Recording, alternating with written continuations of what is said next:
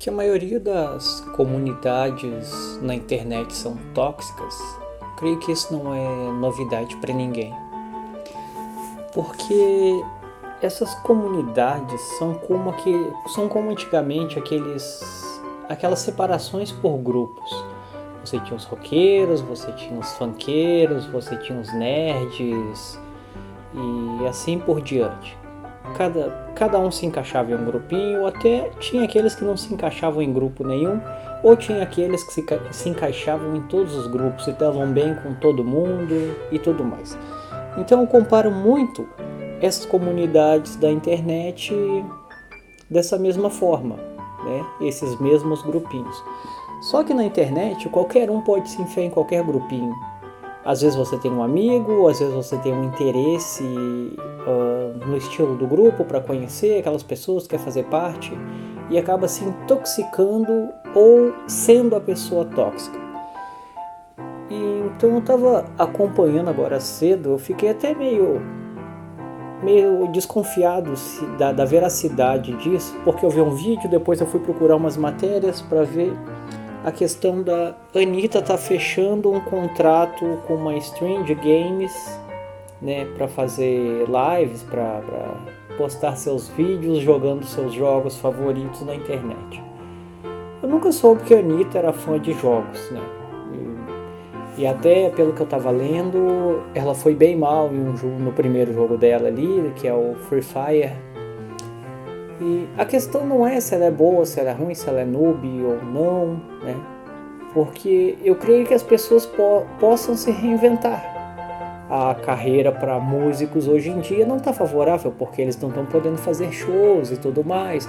Não pode ter aglomeração com toda essa pandemia, com tudo isso está acontecendo, com todas as novas regras, leis, o distanciamento social e o resto todo mundo sabe.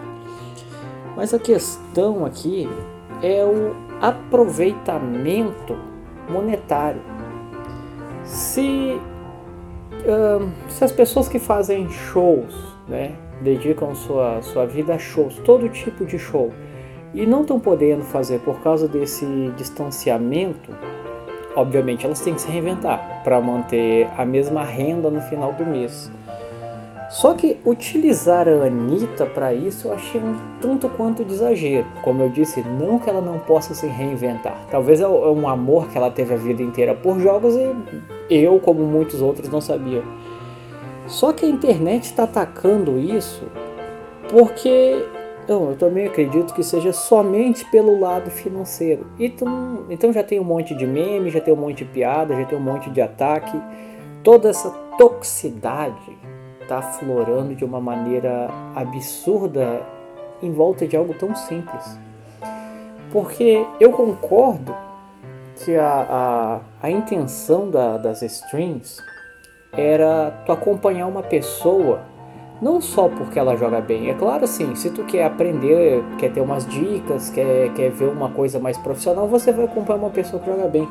Só que o interessante era acompanhar alguém com quem tu se identificasse às vezes alguém que te fizesse rir, alguém que, sabe, tu gostasse de ver nervoso, xingando jogos, ou alguém que fosse totalmente noob, mas alguém que tu tivesse uma identificação de personalidade, de humor, de caráter, alguém que jogasse os jogos que você gosta. Então o, o streamer não precisava ter milhões de pessoas para te seguir ele tu só precisava seguir porque tu gostava dele, tu só acompanhava ele ali jogando todo dia, uma vez por semana, uma vez por mês.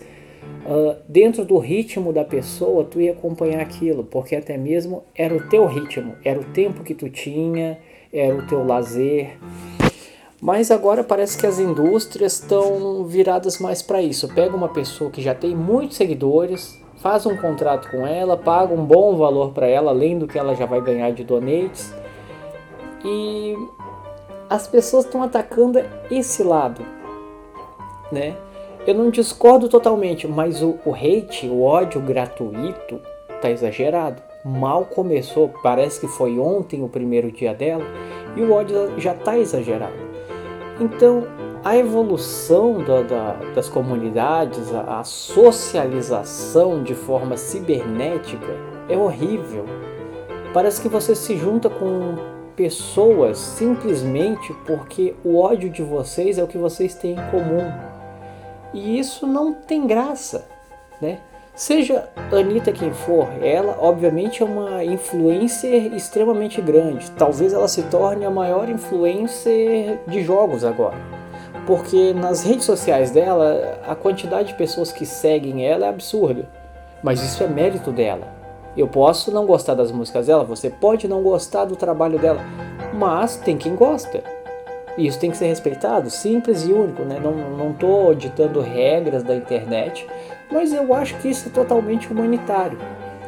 Então, se der certo, se não der certo, a questão é totalmente dela. Agora, odiar uma pessoa por estar tá fazendo algo que não machuca ninguém, que não ofende ninguém, é totalmente desnecessário, né? É um pouco de perda de tempo.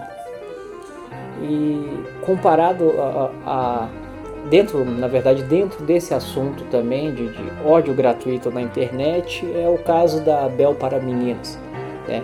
Tá espalhado isso aí na internet inteira, saiu na televisão e tudo mais, então não creio que eu precise entrar em tantos detalhes.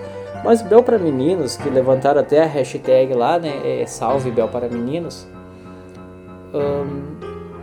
Agora virou hate também, virou ódio também por uma bobagem tão grande as pessoas estavam dedicadas a ajudar, a descobrir a verdade, se o caso da família era abusivo, né, se ela fazia os vídeos por obrigação.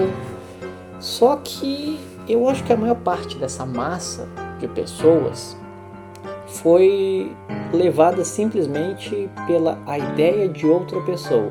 Alguém teve a ideia de, de fazer um vídeo usando as partes que pareciam abusivas e jogou isso na internet. Daqui a pouco todo mundo se comoveu e queria ajudar.